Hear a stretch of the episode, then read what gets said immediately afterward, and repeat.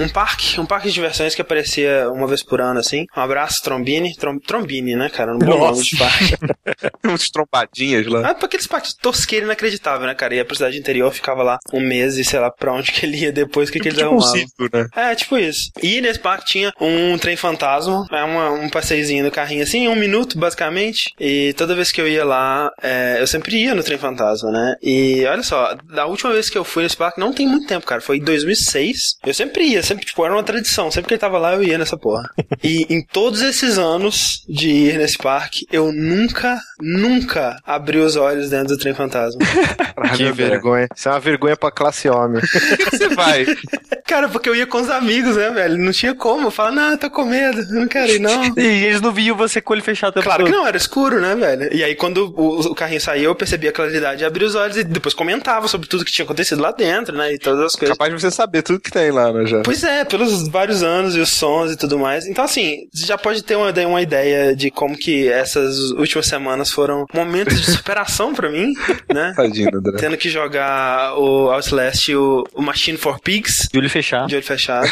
Isso é uma parada engraçada, né? Por que, que a gente gosta de sentir medo, né? Mas a gente gosta de sentir medo porque a gente se sente vivo quando se sente medo. É a única maneira que você tem de se sentir vivo atualmente, Sushi. Não, mas é uma delas, né? Porque a maioria das pessoas vive uma vida monótona, certo? É. E os, os videogames e os entretenimentos estão aí pra isso. É, Eu acho que essa descarga de adrenalina que a gente tem quando a gente assiste um filme ou joga um jogo, né? Tem essa experiência meio que remete, né? Ao, sei lá, tipo Assassin's Creed, né? O nosso DNA que tá É, a armazenado. memória do DNA. Eu sou o André Campos Eu sou o Ricardo Dias. Eu sou Eduardo Sushi. Eu sou o Márcio Barrios. e esse é o 41º Dash Podcast no Jogabilidade.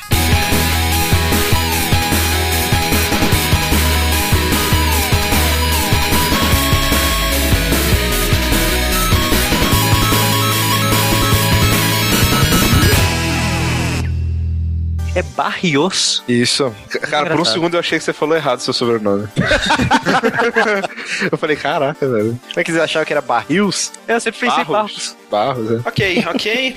Esse vai ser um podcast muito assustador, né? Muito aterrorizante pra todos nós. Então, pra segurar nossas mãos e deixar a gente mais seguro aqui, nós chamamos nosso querido Márcio Barrios Ó, do Drink and Play. Seja muito bem-vindo à jogabilidade, Márcio. muito obrigado. Você tinha que mandar um bu pra.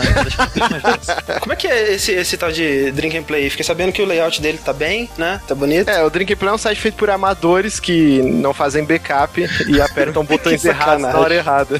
Mas, mas o que, que as pessoas podem encontrar lá quando o template está funcionando? Cara, Quando o template tá funcionando, encontram vídeos de gameplay, muita cachaça, um podcast semanal, não só sobre games, né, mas sobre tudo que, que aborda cultura pop e também histórias do cotidiano. Até vídeo de culinária ultimamente tem lá. Pô, legal. Então, já que tem cachaça, quando eu acessar o site eu fico bêbado? Olha, a gente tá implementando isso no novo template.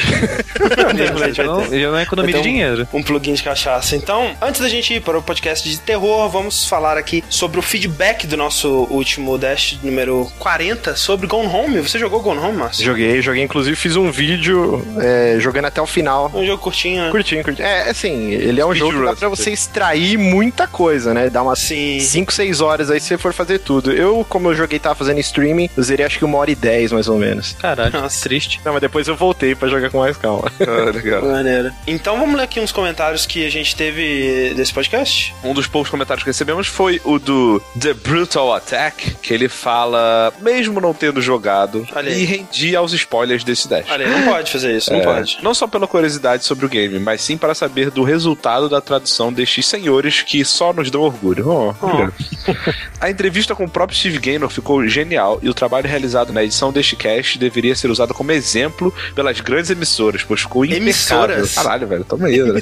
Eu vou mandar seu currículo pra CBL. É nice. Ele continua. Mesmo após ter levado todos os spoilers possíveis do jogo, é impossível não querer jogar com tantos detalhes intrigantes e referências de franquias consagradas. Esse é mais um cast para a galeria de ouro do jogabilidade. E parabéns por mais um trabalho diferenciado, dentre tantos que vem sido oferecidos aos fãs de videogame. Ah, Sucesso. Valeu, comentário cara. Obrigado bonitinho. pela. um comentário bonitinho de alguém que não jogou, agora você tem que jogar, né? Já que você disse aí que Exato. é impossível não querer jogar, então jogue. Aí vai ele joga e fala: Cara, vocês falaram muita merda, não tem nada a ver isso que eu falando. Deixa eu editar esse comentário aqui, nada a ver esse jogo de merda. A gente tem um outro comentário de alguém, um ponto de vista similar, mas oposto, do Gabriel Valente, que ele disse que é, escutou o, o cast até a parte antes de falarem dos spoilers, mas por enquanto não quero jogar Gone Home, porque o preço ainda é muito salgado. Sei que não deve se jogar um game pela quantidade de horas jogadas, mas sim pela qualidade das mesmas. Mas ainda assim, parando por pensar, eu gastei menos para jogar. Por exemplo, Journey, 35 reais é um pouco demais para um jogo indie. Vou guardar uma promoção do Steam. Essa foi outro, outra reação que a gente teve bastante nos comentários, né? Gente que é, quer jogar, quer ver o que de qual é que é desse jogo, mas que realmente 35 é um pouco demais, né? É. Pois é. E engraçado que na época do Journey, muita, eu vi muito site, principalmente gringo, dizendo que o, o jogo, eles pagariam até muito mais que 15 dólares pra jogar ele. É, Journey é um- uma experiência. É estranho, né, cara? Porque Journey, se eu for para pensar, ele é tão curto quanto, né? É- Mas bem mais curto, eu diria. Mas. O que, que, que você acha, Márcio? Você acha que o jogo ele vale o, o preço dele? Então, até ouvi o último cast de vocês, né? Vocês, vocês chegaram a abordar isso. Eu acho que realmente, pela proposta, né? Ele é um jogo indie com uma proposta inovadora. Eu acho que pra atingir um público bem maior, né? e Espalhar a mensagem, eu acho que esse preço é um pouco salgado, cara. É, Porque a grande maioria da galera que joga o Call of Duty, ou o GTA, o Winning Eleven, ele não vai pagar 30 e poucos reais pra jogar um jogo que dura, sei lá, uma hora, uma hora e meia. O cara não Mas- quer isso, né? É, mas assim, ser bem sincero, eu acho que essa galera não ia nem jogar nem se fosse de graça. mas aí Então, que mas tá. se jogasse, cara. É, é, é mais, é acho, mais cara. fácil a pessoa, sei lá, ela, ela abrir a cabeça e, e experimentar algo que ela não experimentou se for um preço, né, mais Acessível. acessível. Né? Pega É, o Spec Ops The Lines, né? cê- Até vocês gravaram um puta de um cast sensacional,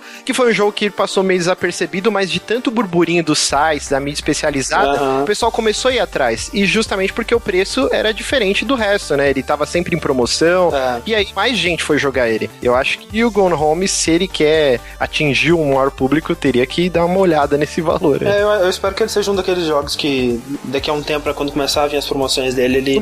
Estar no, no Humble Bundle aí, todo Humble mundo. Bundle, então 75% aqui do Steam, né? Eu só, tá só espero que eles não sejam que nem aquele Behemoth, sabe? Que eles nunca fazem promoção e nunca baixaram o preço. A gente, a gente teve um comentário, então, de, um, de uma pessoa que não jogou, mas ficou afim de jogar, uma pessoa que não jogou e não ficou afim de jogar, ou não vai jogar por enquanto, e agora um comentário de alguém que jogou. Comentário do Bruno Bessa. Uau! Eu nem sabia. Uau! Eu nem sabia que tinha arcos de história para todos os personagens da casa. Quando eu joguei, eu me focava apenas em saber o que tinha acontecido para que a Sam e seus pais sumissem. A história do Oscar, os problemas do pai e da mãe, para mim estavam ali apenas para aumentar a imersão. Afinal, os objetos da casa, de uma casa real, contam muito mais que apenas uma história. E eu não esperava muitos detalhes ali. Além disso, depois que eu descobri os paradeiros dos pais, foquei todos os meus esforços para saber o destino da Sam e da Loni. Engraçado que você só descobre o paradeiro dos pais bem no final, é, eu né, achei cara? isso estranho. Eu, eu só fui realmente sacar o que, que tinha acontecido bem, bem mais pro final, mas talvez ele tenha, né, pegado mais pistas antes e descoberto. Continuando o comentário. Engraçado como que passei direto pelas outras histórias, tomando-as apenas como curiosidade. E mesmo sabendo que perdi parte da narrativa, ainda fico satisfeito por ter feito exatamente o que eu faria naquela situação. No mais, devo dizer que o jogo é fantástico e que joguei apenas porque vocês haviam comentado. Graças a vocês, jogabilideiros, tenho conhecido vários jogos interessantes, então muito obrigado. Muito bom, cara. Muito bom ter visto muita gente falando que só jogou porque tinha tradução, né? Muita gente jogando porque a gente recomendou. Isso é muito maneiro. Recompensador. Recompensador. Isso aí. Yep. É, além disso tudo, a gente tem aqui um desenho que nós recebemos do Michel. Qual foi o nome do Michel? Michel Borges, ele que mandou o desenho do Mario também, dois podcasts atrás aí. Ele mandou um Excelente. desenho aí um pouco fora da- do contexto do podcast, mas que ficou muito bacana também. Como a gente disse, né? Ele descobriu o site há pouco tempo e agora ele tá escutando meio que na ordem, né? Exato. Então ele tá no podcast de Journey. Ele fez um, um desenho muito maneiro. Journey fez o, o logo do site, né? O Billy D. Billy D. É, com, com os personagens de Journey Aham. e as montanhazinhas Isso. assim. Ah, o Michel, cara, eu conheci ele no final de semana passado na Geek. Ele tava. Ele é o ilustrador do, do, do quadrinho aí que, que saiu dos Combo Rangers. Olha aí, cara. Tava ele e o Fábio Yabu lá. É, a fila tava mega gigante, eu não quis atrapalhar, furei a fila só um pouquinho só pra, pra falar com O ele. Rick chegou assim, aí galera, gente famosa chegando, afasta-se. É os artistas da Ele foi Globo. passando por debaixo de todo mundo, assim, ver. A galera da Globo furando a fila lá no, na tirolesa do Rock in Rio, tá ligado? Sou blogueiro da Capricho, deixa eu passar. Mas você tá falando desse evento aí que teve do Fábio Abu, né? Eu tava lendo um tweet dele que eu achei muito engraçado, cara. O leitor dele pediu pra ele mandar um desenho, ele fez um desenho à mão e mandou pro cara e o cara reclamou que tava mal desenhado. Ah, você fez nas coxas. Caraca, cara. que- Mas a sua, a sua experiência foi positiva, ninguém te deu um desenho mal feito, né, Henrique? Não, ninguém nem me deu desenho, cara. Eu cheguei lá, cumprimentei ele, veio que fui embora. Fiquei com pena, fiquei com pena do Michel, porque ele tava assinando os livros e ele tava. Sabe aquela galera que começa toda empolgada assinando, Sei. escrevendo recado gigante, fazendo aquela assinaturinha que ele tem, que é um desenhozinho, sabe? Sim, Tudo sim. direitinho. Eu falei, velho, daqui a 10 minutos ele não vai aguentar Mas mais. que bom, né? Que bom que a fila tava grande, né? No fim das É, contas, né? Sem dúvida, sucesso aí, Michel. Sucesso, Michel. Muito obrigado pelo desenho. E é isso aí, né? Quem quiser acompanhar mais conteúdo do Jogabilidade, você pode assinar o nosso canal do twitch.tv. A gente tá sempre fazendo streams lá. Inclusive, os jogos que a gente vai comentar aqui hoje, os dois estão quase na íntegra no nosso canal do Twitch lá pra você assistir eu, jogando e me cagando de medo. E a pessoa, ela também pode é, é, seguir a gente pelo, pelo Twitter, né? No arroba jogabilidade. Pra saber sempre que a gente lançar um podcast novo ou começar um streaming, né? E, cara, e os nomes são fantásticos, hein? Inclusive, quem é, se a galera seguir, né, lá no Twitch TV, você recebe um e-mail toda vez que vocês entram ao vivo. É. Aí eu sempre fico tentando descobrir qual é o jogo por causa dos nomes, né? Ontem eu recebi porquinhos. Aí eu, caraca, que porra é essa? Aí eu falei, ah, deve ser Outlast. por causa do personagem X lá. Mas era o Machine for Pigs, né? Ah, porque tem aquele cara, né, que fica É, Little é. Pig. Aí eu falei, acho, deve ser.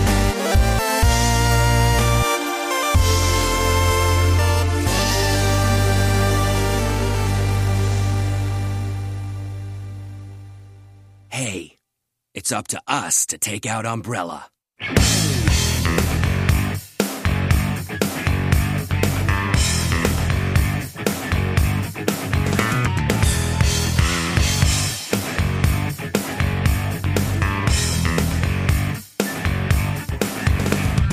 Então, gente, essas o que duas últimas, três últimas semanas aí foram bem intensas, né, para fãs de jogos de terror. Que é estranho porque geralmente a gente tem é, o mês do terror costuma ser outubro, né? Olha aí. E começou com o Outlast. Uma semana depois foi o Amnesia Machine for Pigs. Dois jogos de survival horror ou não survival horror, a gente vai discutir isso ainda, mas os dois muito bem sucedidos. Jogos de terror, né? Pelo menos Jogos isso a gente pode terror, falar com exatamente. e antes da gente falar especificamente sobre esses jogos, eu acho que é legal voltar àquela discussão que o Márcio puxou na abertura. Por que que eles fascinam a gente? Terror de modo geral, né? Na- em mídias variadas, livros, filmes, quadrinhos e, jogos. Vocês são fãs de jogos de terror? Se é um gênero que vocês curtem, vocês correm atrás? Vocês... Não. Não.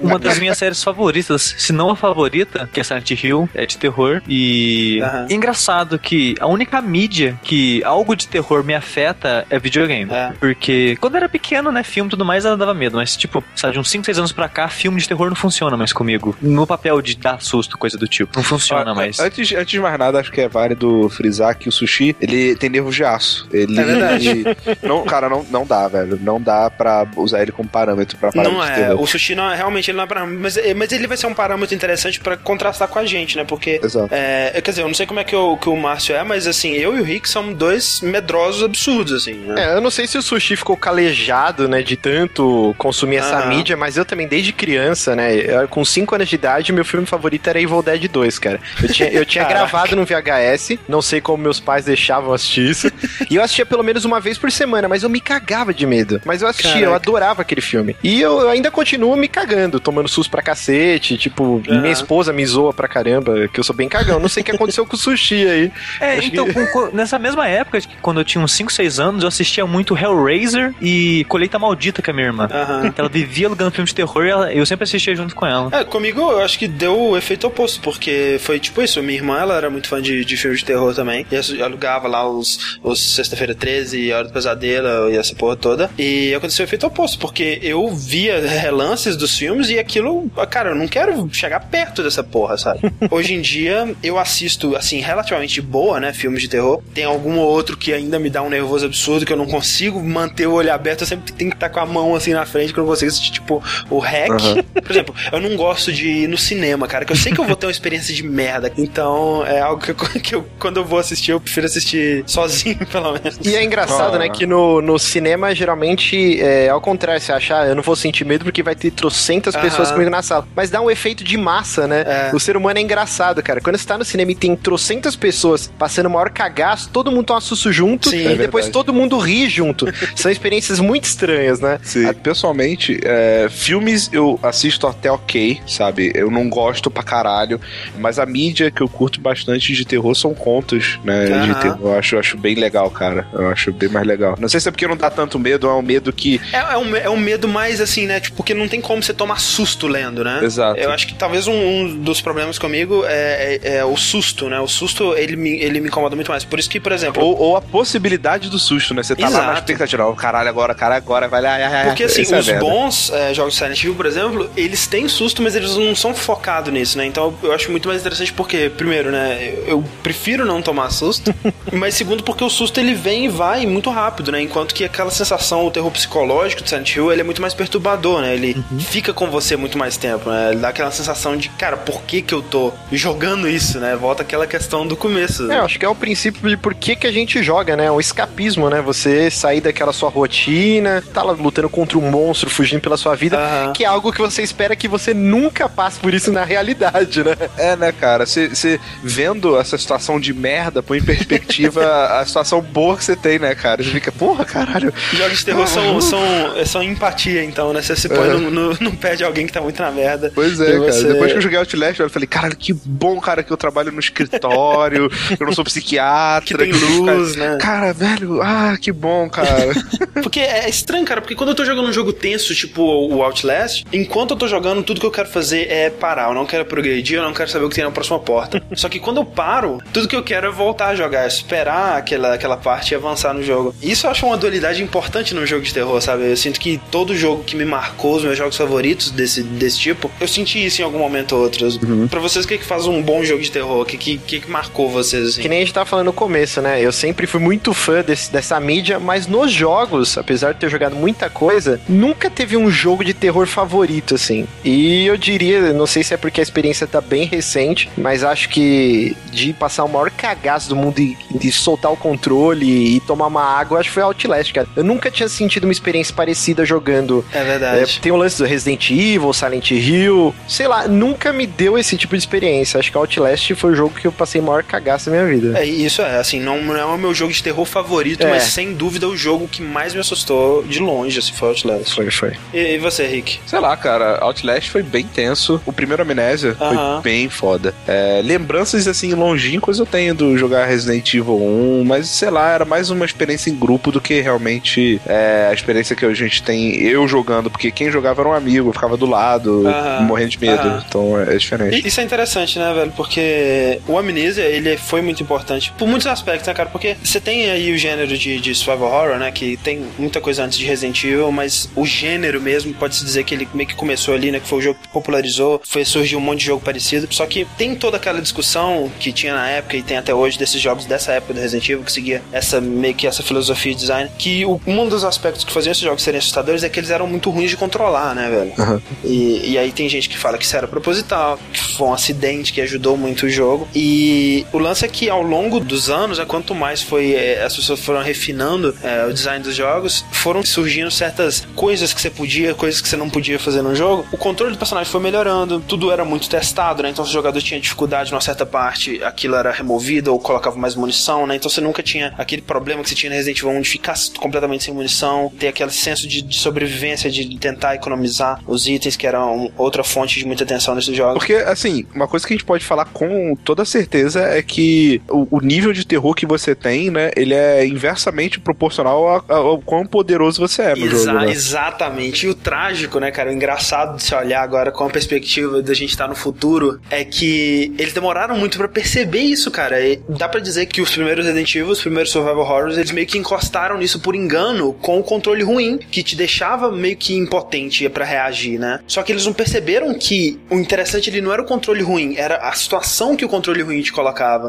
E aí isso foi se perdendo à medida que os jogos foram evoluindo em jogabilidade, né? Sim. Porque realmente, quando você tem o Resident Evil 4, que é um jogo excelente, né, cara? É um jogo foda, mas não é um jogo de terror. Porque o personagem, o Leon, ele é muito poderoso. Você tem muito item, você tem muitas armas, né? Tem hora que você tá carregando, sei lá, uma bazuca, um rifle, um lança-granadas. Isso é dar suplex no zumbi ainda. E você dá suplex nos zumbis, e você tem um monte de ataque, né? Então. É aquele lance, né? Por exemplo, no Gears of War, apesar dos loucos serem horrendos, serem alienígenas, você não tem medo deles. Você tá lutando de igual pra igual. Você vai com a serra elétrica, você é o cara no meio. E foi meio que aconteceu com Resident Evil, né? Deixou de ser um zumbi que ia te aterrorizar. Era um inimigo. É. Podia ser um alienígena, podia ser qualquer porra. Você tava com uma bazuca e foda-se. Você ia matar ele. Era um né? jogo, assim, tenso em alguns momentos, em alguns momentos ele tinha uma tensão, mas não era um jogo de terror, né? Era um jogo que você tinha medo, né? De prosseguir, de ver o que tinha em seguida. Mesma coisa com aquele Silent Hill Homecoming, né? Que uma das coisas que eles faziam muito bem em Silent Hill até aí era te colocar na pele de um protagonista que era uma pessoa comum, né? Que era uma pessoa que não tinha nenhum tipo de treinamento pra batalha, pra combate, nada do tipo. E aí nesse Homecoming eles colocam na pele de um, de um soldado ou ex-soldado, Ex-militar. É, ele volta, né? da- acho que é da Guerra do Vietnã, se eu não me engano. Porra, eu gosto desse jogo, cara. Pô, poxa, a, a história dele é uma cópia de Silent Hill 2 com Jacob's Ladder. É, cara. não é original, mas eu acho que é bem executado. Mas é, o que mais me incomoda nele é o fato de que você não tem intenção, porque o seu personagem ele é muito poderoso, né? E foi meio que isso, isso foi meio que, que acabou com o survival horrors por um tempo. Foi dado como um gênero morto, né? Especialmente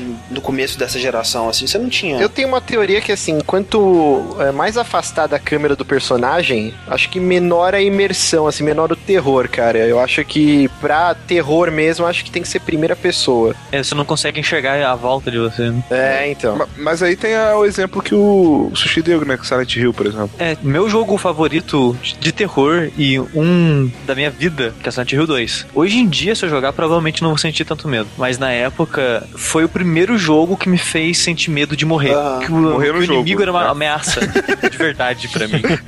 É que o grande trunfo do Silent Hill 2 é ele fazer você comprar, né, aquela situação e entrar no, no personagem, né? Eu acho um dos melhores roteiros de jogos de todos Sim. os tempos, assim. Com certeza. Então, grande parte da experiência do Silent Hill é o roteiro, né? Como ele faz você. Imagina, você é um cara que é viúvo, você recebe uma carta da sua mulher que morreu, cara. Você já começa o jogo Sabe comprando aquela Sabe o ideia. que eu faria? Nada. Ah. Eu vou falar, rasgaria a carta e falar, velho. Você vai com a da mulher morta, ok, né, velho? Vamos, vamos rasgar isso aqui e continuar a vida. Cara, eu nunca ia, ia cair nessas paradas de, de terror, assim. Você ganhou uma mansão do seu tio morto, né? Devolvi a carta pro Chico Xavier e foda-se. Mansão do tio morto. Manda derrubar aquela porra e vende o terreno, né? Sei lá. Mas é, é, eu acho que o lance de Silent Hill, que ele consegue ser assustador, é. Porque tem técnicas diferentes de criar essa imersão, de criar esse terror, né? Acho que ele cria um, um cenário, né? Ele cria uma situação como poucos jogos. Ele né? também brinca com o lance do desconhecido, né? Que foi uma reclamação que você fez do Outlast. Mas é só, uma coisa que a gente já falou e que o Silent Hill faz é, é o sentimento de impotência. De que você não é um lutador foda, cara. Pode ser um controle de merda, mas que faz efeito, faz, sabe? Com certeza, e acho que foi, voltando ao que a gente tá falando do Amnesia, foi uma das grandes sacadas dele, né? Acho que o Amnesia, ele é um jogo da desenvolvedora Frictional Games, né? Que não é o primeiro jogo de terror que ela faz, ela fez toda uma série, né? O Penumbra, antes do, do Amnesia. E, e lembrando também que não foi ela que inventou isso, né, cara? Tipo, Claro. já, já tem Clock Tower do Super Nintendo, já fazia. Que era um jogo extremamente assustador na época. Acho que Sim. até hoje ele pode ser bem tenso, né? Mas o que a Friction faz desses jogos dela, especialmente no Amnesia, é olhar pra esses outros jogos antigos de survival horror e outras mídias de, de terror e tentar entender de onde que vem o terror, né? E não é limitando o controle do jogador como os jogos faziam antigamente, é colocar o jogador nessa situação de merda, de impotência, de não ter como reagir, de não ter como lutar, de só poder fugir, de só poder se esconder. E é impressionante a diferença que isso faz, né, cara? Só de você tirar o combate O Alone in the Dark 1 tinha isso, né? Se você for revisitar o jogo hoje, você vai dar risada, que era um monte de. Parecia aquele clipe do Dire Straits, lembra? Cara, mas quando eu era criança e eu joguei aquilo, aquele começo que você tem que empurrar É. o caixote pra tampar o porão. sensacional. Cara, era assustador aquilo. E pra mostrar como isso é, é real, o Amnésia, ele chega e te deixa um personagem que não tem armas e que a única opção dele é fugir. Mas tem jogos que você tem um personagem que combate, um personagem que luta, né, que ele não é totalmente impotente, mas ele encontra aquele inimigo que ele não consegue É superar. verdade. Tipo no Nemesis, por exemplo, Aham. entendeu? Ou então no Pyramid Head, no início do Silent O Hill. próprio Clock Tower, né? O carinha da tesoura lá, que se você encontra ele, você tem que fugir, né? Um jogo que nem é de terror, mas faz isso bem também é o Metroid Dark Fusion, Souls? né? Sim, Dark sim, Souls no. Fusion, né? Tem. Dark Souls também. Dark Souls também. Quando você se depara com um inimigo que é muito maior que você, que você não sabe a fraqueza dele, você não sabe como superar, É o medo do, do, do que você não conhece, né, cara? É aquele lance que a gente vê aí há tantos e tantos anos, né? Bebê de Rosemary. Bebê de Rosemary, cara, é o que tem. É Sim. quando você não sabe, a sua imaginação, cara, ela vai sempre fazer muito melhor do que qualquer designer, do que Por, qualquer. é por isso que Cthulhu é tão foda quando ele chega e fala, sei lá, de formas geométricas inimagináveis, Exato. cores inimagináveis. Tu fica assim, caralho, velho, que É. porra é essa? A cor de outro mundo, né? E, e o Amnesia, ele é muito influenciado pelo Lovecraft, né? Sim. acho que daí que ele tirou também todo esse lance, né? Ele tem aquela mecânica que eu acho genial da sanidade, né? Isso, isso é muito irado. Você tem um lampião e você tem tem é, caixinhas né, de, de fósforo, sei lá que porra é aquela, pra acender. Perdeneira. É isso que é pederneira? Cara, quando eu falo pederneira, só me vem na cabeça aquele vídeo do Lazier Martins, cara. Exatamente. Exatamente. Veio na minha cabeça também. Porque. E, e aí você pode acender é, luzes no cenário, você pode usar seu, seu lampião que precisa de, de, de querosene, sei lá, gasolina, sei lá porra que é. E quando você tá num lugar iluminado, você está ação. Quando você tá num lugar escuro, ah, você começa a perder sanidade, né? E aí o jogo ele tem uns efeitos muito maneiros, né? Parece uns sons de inseto andando em você. Ah, tem hora que você olha no- nos cantos da tela, né? Ficam meio que baratinhas, né? É, começa a aparecer umas baratinhas no chão. Você começa. Realmente, é muito maneiro. Você começa a ouvir uns sons como se tivesse uma barata dentro da sua cabeça, sabe? É uma parada muito. É, é genial, cara. É E se eu genial. não me engano, isso tinha já no Cthulhu de Xbox, né? Um, um É FPS o Dark também. Corners, Dark Corners of the Earth, que é um bom jogo. Sim, sim. E isso também vale, por exemplo, quando um- a criatura, né, que te persegue, o monstro que aparece na amnésia, ele tá atrás de você, você não pode olhar direto pra ele, senão tua sanidade se Isso. pode, sabe? Você tem que se esconder olhando pro canto. Que é o lance do Cthulhu, né? De, de, de- que é genial, cara, é genial, velho. Você não pode olhar pra ele e aí você não pode ver que ele não é tão assustador assim. Ele é só um Exato. modelo de poligonal, né, cara? Por isso você fica meio com aquela coisa na sua imaginação. É. A parada mais genial disso é que realmente você precisa explorar os lugares, você precisa encontrar as cartas e, e os objetos, resolver os puzzles e fugir do inimigo. E pra isso você precisa do lampião. Só que a, a- a gasolina acaba, né? O combustível dele acaba. E quando você tá com o lampião, as luzes acesas, o monstro consegue te ver. Então você tem que ficar no escuro e ao mesmo tempo você tem que Ficar no claro. conseguir encontrar o que você tem que fazer, É. né? Então é, é um- uma dualidade que é muito aterrorizante, né? E- André, e esse lance dessa dualidade de você tem que ficar no escuro, tem que ficar no, no claro, fez o Amnesia, o primeiro, ser o jogo mais assustador que eu joguei na minha vida. Olha aí, um jogo que fez o Sushi querer parar de jogar. Foi o, até hoje o único jogo que fez eu sair dele porque eu tava me sentindo tenso demais. Eu também nunca consegui zerar ele também. Chega uma hora que é impossível. Ainda mais quando você tem uma esposa troll igual a minha, assim. quando eu comprei o Amnesia, eu tava jogando de fone de ouvido, tudo escuro, e aí minha esposa começou a atacar clipes na minha cabeça. Só que, é, escondido, e eu não tava, eu, tipo, batia assim, eu, eita, que estranho e tal. E aí chegou uma hora que eu tava tão imerso no jogo, cara, e ela tá com, um, eu acho que um pente. E, cara, eu tava fazendo streaming, eu dei um grito tão grande, joguei o fone longe, foi um merdeiro, cara. E aí nunca mais eu cheguei perto do Amnésia, cara. Eu sei que você fala, nunca mais cheguei perto da minha esposa. Nunca mais cheguei perto de um pente. o Amnesia, eu nunca terminei ele também, o primeiro. Mas foi porque, quer dizer, eu não sei, talvez chegasse num momento que eu não conseguiria prosseguir. Mas foi porque eu perdi meu save, cara. Eu- jogo de. A maioria dos jogos de terror pra mim, é, todo jogo de terror pra mim, na real, a parte mais assustadora é sempre o começo. Sim. Eu lembro muito bem de Silent Hill 2 pra mim, a parte mais assustadora dele, de todas, era a parte que você tinha que andar pelo caminho da estradinha até chegar no cemitério, até você encontrar o, o primeiro monstro, né? Que é o momento em que, tipo assim, você não sabe o que, que é esse jogo. Você sabe que ele é um jogo de terror, você sabe que alguma coisa de ruim vai acontecer. E aquele clima tá se construindo, se construindo, se construindo, até que finalmente no Silent Hill você encontra o monstro, você mata o monstro com, com o cano. No, no Amnesia você finalmente encontra o monstro, você sabe, você entende mais ou menos como é que a mecânica dele funciona. E esse momento, pra mim, geralmente elimina um pouco da tensão, né? Quando você percebe que, ah, ok, esse é um jogo, e- ele funciona dessa forma, essas são as regras dele, né? Quando você entende as regras do jogo de terror, pra mim ele perde boa parte desse terror É, dele. é quando Eu- o desconhecido, ele, ele passa a ter lógica, né? Isso, é. Eu acho que não, não é nenhum fato de ser regra, eu acho que é da natureza humana, né? É o lance da síndrome de Estocolmo, né? Eu acho que existe um- um- uma quantidade X que a pessoa suporta e depois ela consegue se acomodar com aquela situação, né? Sim. Tem um filme muito pesado que eu não recomendo que vocês assistam, que é um filme francês chama Mártires, né? E é uma mulher que ela fica num porão sendo torturada diariamente até um dia que ela fica amiga do cara que bate nela todo dia. Então eu acho que por que, que a gente tem tanto cagaço de filme? O filme ele sempre vai ter uma hora e meia, duas horas. Se ele continuar além disso, eu acho que você vai perder o medo, né? É verdade. Os jogos não, são- é uma experiência que dura no, no mínimo umas 5, 6 horas. E eu acho que é por isso nessa parte que a gente vai meio que acostumando, ah, é mais um zumbi, é mais um bicho deformado, vou matar ele. Aham. E acho que é isso que é o lance bacana do Outlast, né? Que é um jogo que é curto. Sim. E acho que é por isso que ele deixou a gente tão cagado. Ele não deixou a gente se acomodar com aquela situação. Ele termina Eu- antes disso, né?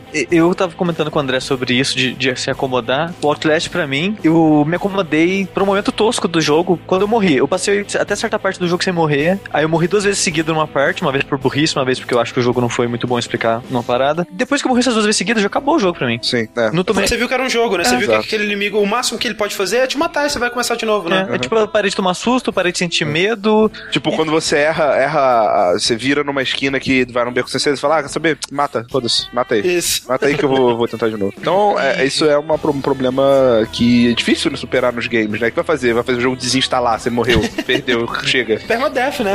É. Aí que eu acho que o, o Outlast ele, ele fez um bom equilíbrio até certa parte, porque eu acho que o jogo ele tem que te assustar, te fazer ter medo do inimigo, mas sem te fazer morrer muitas vezes. É. E eu acho que ele faz bem, porque Aham. o monstro mais perigoso do jogo ele te mata com dois golpes. Hum. Então você vai tomar um, sair correndo com medo, mas você vai continuar vivo ainda. É o suficiente pra você continuar tendo medo, continuar se escondendo e não morrer, sabe? É, essa, inclusive, é uma das técnicas que eu usei tanto no Amnesia, quanto no Outlast, quanto no Machine for Pigs, que é, é muito fácil pra mim sentir medo, sabe? Eu, eu creio o sushi ele falar, eu quando eu vou jogar um jogo de terror, eu quero estar sozinho, eu quero estar no escuro, eu quero estar com fone de ouvido, eu poder me imergir nesse mundo e, e- conseguir o máximo de susto possível. Eu não preciso fazer isso, cara. Eu jogo numa janela com a luz acesa, conversando com o sushi no Skype, eu não consigo progredir, sabe? Então, eu, pelo contrário, eu preciso de técnicas pra diminuir um pouco esse medo pra ele se tornar suportável. quando no, no Outlast, quando eu encontrava, ou no Amnesia, quando eu encontrava o bicho ah, pela primeira vez, eu chegava perto dele, morria, via o que, que ele podia fazer, tentava entender que ele era só um, um monstro de videogame mesmo. Você meio que estragou o jogo pra você, né? um pouquinho só pra poder continuar, que não tava, tava insuportável. Mas assim, outra coisa que o. Uma coisa que o Rick tava falando, né? Que ele jogava Resident Evil com um amigo, assistindo um amigo e tudo mais. é, foi um fenômeno que foi escancarado, assim, pelo Amnesia, né? Que foi mostrado a- o- todo o potencial desse fenômeno. Que foi um jogo que fez esse boom dos Let's Play, né, cara? Que é muito legal num ponto de ah, entretenimento onde você tá vendo o cara tomando susto, você tá vendo Aham. o quão o cara é corajoso e tal, mas meio que estraga um pouco, né, o jogo pra... É, não, é. Qual que é o fenômeno, de, o interessante desse, desses Let's Plays, né, cara? É que muita gente, ela não, não tem coragem de jogar, ou não quer jogar, ou não gosta de jogar jogos de terror, mas tem essa experiência de acompanhar alguém jogando, né? De assistir alguém jogando. Ou não ter coordenação, né, suficiente. É, pois é. Por exemplo, minha esposa, ela não consegue controlar os dois analógicos, cara. Uma vez eu dei pra ela jogar o Left 4 Dead, ela ia atirando no teto, ela não consegue.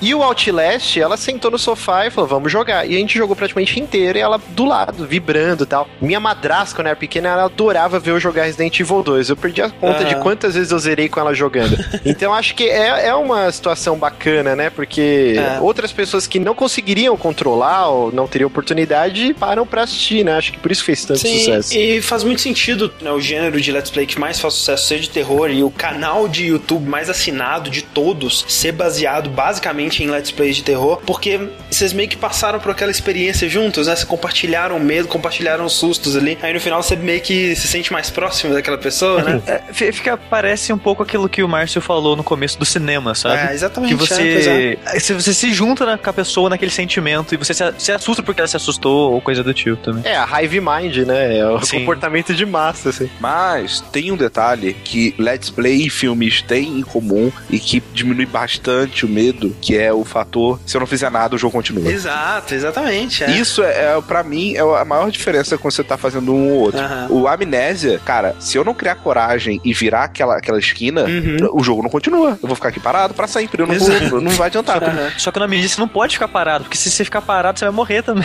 É, Outlast, teve uma hora que eu tava jogando aqui, conversando com a galera, você tá pendurado, né? E você sabe que tem os inimigos do outro lado, você tem que subir e passar pela janela. Uhum. E eu, cara, fiquei pendurado ali um tempo. Falei, caralho, Sushi, conta pra mim. Aí ele, 3, 2, 1.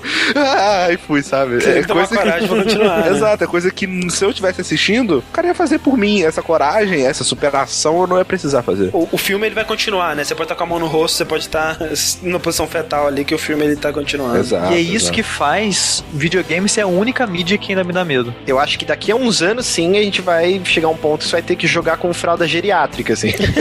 Mas, cara, é que nem a galera falando, você jogar Outlast com óculos Rift, sabe? Não, cara, não tem condição. Maluco, cara. Eu faço nem fudendo.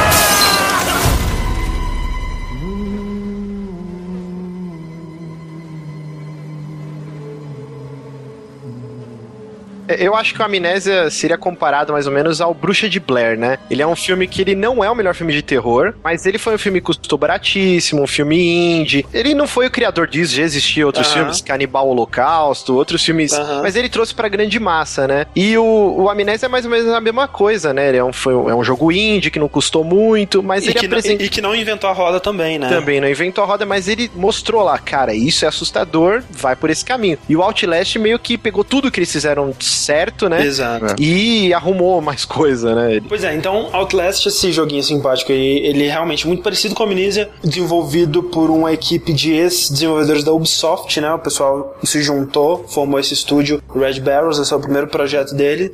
E de cara você já vê que não é um estúdio indie qualquer, né? Os caras já têm muita experiência, muito talento ali, porque é um jogo que não parece ser indie, né? Ele é muito bonito. E falando da beleza dele, né, cara, tem que citar que ele é o primeiro jogo a ser lançado que foi feito na Unreal Engine 4, né, cara? É isso que eu ia falar. É muito bonito mesmo, cara. E ele- o jogo é muito leve. Eu não sei se ele é leve por causa da engine, se é leve porque os caras são foda e otimizaram muito bem, ou a mistura dos dois. Subir a mistura dos dois, né? Por- Porque Porque nenhum dos dois Amnesia roda no meu PC É. e o Outlast roda no meu PC. isso é assustador. Os caras são muito bons mesmo, porque, pô, é um jogo lindíssimo e ele flui, cara, sem travar, ele mal tem load no jogo. É, su- é que nem Uncharted, né? Só, só o load no começo, né? E depois é, vai, vai direto. Tudo camuflado.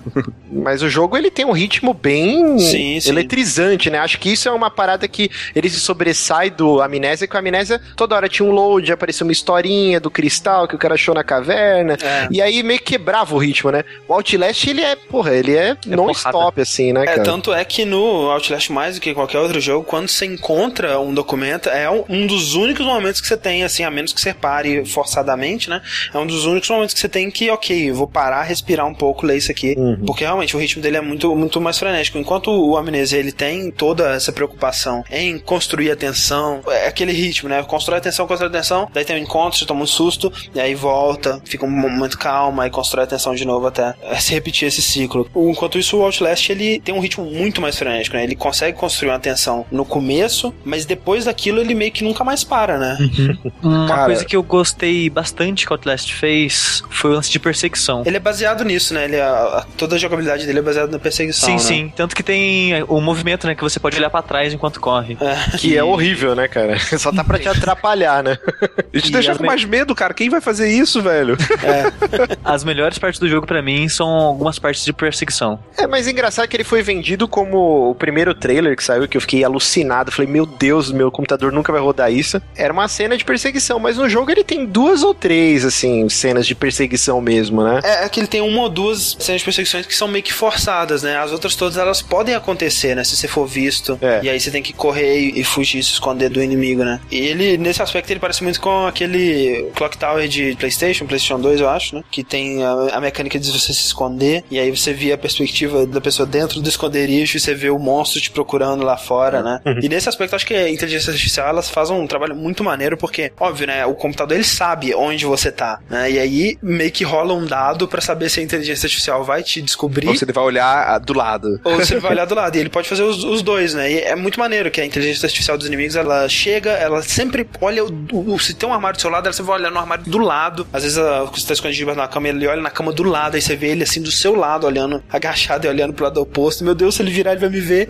E muitas vezes ele foi, procurou no armário, não encontrou, né? Aí ele tá indo embora assim, aí ele para, olha pra trás e continua, né? Um- Uma coisa É que muito eu. bem feito. Eu reparei que os caras sempre olhavam no do lado. Eu resolvi fazer uma coisa. Eu nunca mais vou me esconder em em nada. Eu vou me esconder só no escuro. Eles nunca me achavam, porque eles faziam exatamente isso. Eles entravam na sala, procuravam nos lugares que o personagem pode interagir pra se Aham. esconder, mas não procuravam no escuro. Ah, mas já me descobriram no escuro. É, e eles encostavam em você assim, opa, Então, tá aqui. Exatamente, é só você não ficar no caminho deles. Pois é, mas aí você não sabe exatamente qual caminho que eles vão fazer, né? É, é só você não ser descoberto. É. Pra não ser descoberto. Mas isso que você falou, André, é bacana de se esconder. Isso tinha no Resident Evil Outbreak do PS2. É. E isso eu achei bem bolada da equipe. Você vê que os caras devem ser amantes de filmes Ah, e jogos de terror, mano. assim. E outro detalhe que eu acho mega importante nos três jogos que a gente vai falar aqui hoje é você tá jogando e o seu personagem no jogo começa a ficar desesperado. Ele começa a ofegar, ele começa a ficar, ai meu Deus, ai caralho. E isso vai meio que fazendo a sua respiração sincronizar com a dele e você vai ficando desesperado. Sim. Isso é muito foda, cara. Eu vi isso a primeira vez que eu vi isso foi na Amnésia. Eu não sei se tem algum outro jogo que faz isso. E cara, eu ficava igualzinho a ele. Eu, eu parava às vezes pra deixar o meu personagem do jogo se recompor pra eu conseguir continuar. É muito bom, cara. Eu acho que se eu tivesse que escolher uma mecânica favorita do Outlast, essa eu acho que a mais bem executada e possibilitada, obviamente, pelo gráfico foda dele, que é a da câmera, né? É excelente. É genial, cara, porque é assim, né? Não é tão aterrorizante quanto a, a do Lampião e não tão genial, né? De juntar tantos elementos juntos como a do Amnesia faz com o Lampião. Mas é genial porque você tem uma câmera, essa câmera ela tem um módulo lá de visão noturna e o lugar que você tá, né? O asilo Mount Massive lá, ele é muito escuro, né, cara? Muito, muito escuro. Tem uns lugares que você literalmente não consegue ver um palmo na sua frente. nem, Você- com a, nem com a câmera, às vezes. Pois é, e aí que tá o lance é que quando você tá com o modo de visão noturna ativado, você consome bateria, né? E a Sim. bateria você tem que encontrar no cenário. Quando eu descobri, cara, quando eu descobri que você tinha que encontrar a bateria no cenário, eu fiquei tão aterrorizado, velho. Tipo, eu sei que vai ter um momento que eu vou precisar e eu não vou ter bateria. No fim das contas, não foi tanto problema assim, eu sempre tive bastante. Né? Eu, eu tive problema com bateria. Eu, É. eu passei Logo você, cara. metade do jogo com 3, 4 baterias, que eu acho que eu passava mais muito tempo com, com a visão noturna ligada. Mas peraí, se você passava com 3, 4, você não tava com problema, né? o problema é se você tivesse era com um zero. Mas eu não sei se com vocês funcionou essa pegadinha, porque toda hora que você tá filmando ou no modo normal ou no Night Vision, ele fica lá o, o time, né? O timer. Sim. Eu pensei que no final ele ia habilitar algum espaço no menu pra você assistir o footage, né? Eu também, É, cara. E eu fiquei muito seria triste muito maneiro. que não acontece. É. E eu irado. muito espaço no HD, né, cara? Talvez se ele fizesse tipo um como o replay de, de TF, né? Que você não gera um vídeo, né? Você gera uma, uma lista de comandos que você executou e você assiste aquilo. Mas é. Uma das paradas que eu acho genial, que é possibilitado pelo gráfico, é, é o efeito da visão noturna, né? Muito realístico, né, cara? Você já viu Sim. o hack, assim, é- o efeito ficou muito bem feito, né, cara? E aí, a gente tem já dois pontos que, pra mim, o Outlast supera o Amnésia. Um, a, a relação que você tem com a realidade é muito maior. Claro. Você, todo mundo já pegou uma câmera, todo mundo sabe como é que é esse tipo de vídeo noturno, sabe? Que brilha o olhinho da pessoa É. que tá de longe, sabe? E Todo é foda, sabe. porque ele- eles reproduzem isso que o Rick falou, por exemplo, se você tá num lugar escuro, um lugar amplo, né? Mesmo com a visão noturna, você não consegue enxergar nada, né? Porque ela, ela não tá. Ela não é uma luz, né? Ela não é uma fonte de luz. Ela tá só, né, pegando. eu não sei como é que a visão noturna Na funciona verdade, a- aquele quadrado que tem na sua câmera é um flash. Aquilo que gasta a pilha no jogo é aquela lanterna. E a sua Não, câmera não. é sensível à luz. É, Eu acho que não sai nenhum flash, porque senão os caras te achariam no escuro. Então, algum tipo de luz aquele negócio solta. Eu acho que é, ele só pega o reflexo muito fácil, né, cara? Acho Sim, que é sim. por isso que fica tudo estouradaço. É, deve Porque ser quando não tem nenhum, nenhum objeto, quando tá é, virado pro, pro escuro breu, e não tem nenhum objeto pra refletir luz, né, pra ele captar, não enxerga nada, cara. E é maneiro que se você tá no escurão e você não tá vendo nada, mesmo com a visão noturna, você começa a dar zoom, aí ele começa a in- incluir outros objetos que estão na distância, né? E aí você vê, assim, aqueles dois olhinhos, assim, lá no fundo, assim, olhando pra você. E é muito assustador, Muito cara. assustador. Então, assim, esse é um primeiro ponto. Pô, quem pegou um lampião, né, velho? Tipo, Aham. não é tão. Não é, tão É, é muito dia. distante da realidade, né? Exato. O, o amnésia. E o outro ponto é uma coisa que eu vivo repetindo, velho, mas que o Yuri falou um dia. Eu tenho medo É. de gente maluca, não de monstro, cara.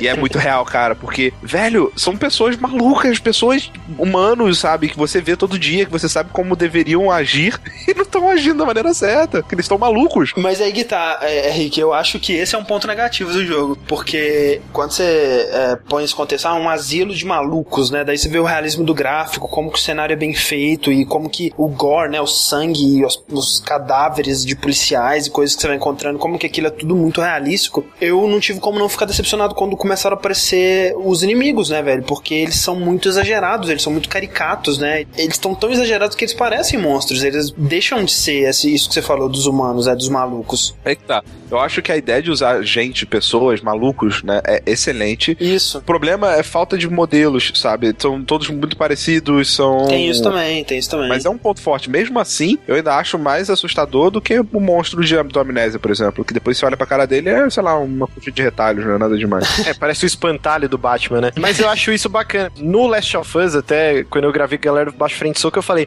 as partes que me deixavam mais tensos era quando você tinha que dar conta de um grupo de humanos Aham. e não dos infectados. Você tá naquele mundinho e você fala, pô, o que, que vai acontecer com a Ellie se esses caras me pegarem? Eles vão estuprar ela. Os monstros não, eles iam te matar e acabou. É. O, o ser humano, ele, ele é pior, né, Ele é cara? pior, é. Então é- são as partes. É igual filme de zumbi, é, é meio que clichê, né? Você pega o extermínio. Os caras se fodem quando eles acham aquela milícia lá, o exército. Isso. Então o ser humano ele sempre vai ser mais escrotinho que o resto. Mas é, o lance é que eu fico pensando, né? Sempre que eu jogo um jogo de terror, eu fico pensando, cara, qual que é a coisa mais assustadora que o jogo poderia fazer? E não teve nenhum jogo até hoje que fez tudo que ele poderia ter feito pra me assustar. Sim. Cara, se o Outlast ele tivesse colocado uma hora, um, um susto apenas, dentro de um duto de ventilação, cara, ia isso me fuder o jogo inteiro, velho. Porque eu ia ficar esperando todo duto de ventilação tivesse um susto dentro dele. E ele não faz. Ou então, cara, eu sempre tinha. no- Achava que isso ia acontecer, cara. Que você tá andando com a câmera, né? Com a visão noturna ligada. hum, Obviamente num ambiente que tá muito escuro. E a bateria tá acabando. Aí você aperta pra recarregar. É. Aí ele tira a câmera, acaba, né? A visão noturna, você tá vendo só a breu, muda a pilha aí bota de volta. Cara, eu E tinha aí tem um certeza que. bicho. Exato. Que você Mas botar de comigo volta é- tem uma cara gigante assim. Ah! Não, mas acontece isso. Cara, mas não Comigo aconteceu. aconteceu. comigo. É uma parte que você tem um elevador de um tipo de roupa suja, né? Que vai pra lavanderia, você tem que pegar uma chave que tá no segurança. E aí você aperta a, a válvula lá e cai e você tem que descer tudo. Nisso, eu até pensei que era script, cara, porque deu exato. Acabou minha pilha, eu coloquei na hora que eu botei na cara de novo, tava maluco. Eu dei um grito, cara, que eu saí correndo igual barata louca. assim. Pode ser, tipo, é, esses momentos assim, eles acontecem mais na, na sorte, né? Não, não é scriptado. Mas, por exemplo, outra coisa, a parte do som do jogo eu acho muito maneiro, mas a música, ela tira um pouco da atenção, né, às vezes. Porque, imagina, se não tocasse uma música de terror quando um inimigo te visse, né? Se você só fosse descobrir que ele te viu quando ele tá do seu lado, né? Seria muito, muito mais assustador. Mas, André, tem um lance também da escola Silent Hill que a tensão de saber que existe algo ali que vai te matar. Sim, eu acho que ele poderia ter misturado as duas coisas. Ele podia ter feito em alguns momentos isso, de você. Que nem, por exemplo, aquela parte que você perde a câmera, que eu achei genial, que você tem que descer pra pegar ela de volta.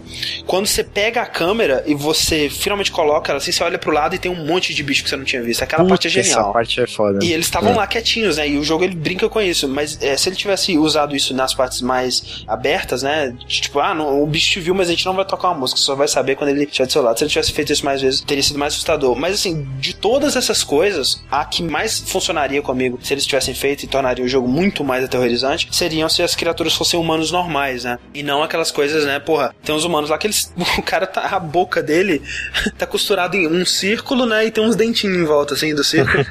cara, como que esse cara tá vivo, sabe? Como, não faz sentido, sabe? É uma parada que te tira daquela realidade que o jogo tá tentando te vender, né? Os inimigos, eles são muito caricatos, assim. Mas você esqueceu de falar a coisa mais assustadora que tinha potencial pra acontecer no jogo e graças a Deus não aconteceu, cara.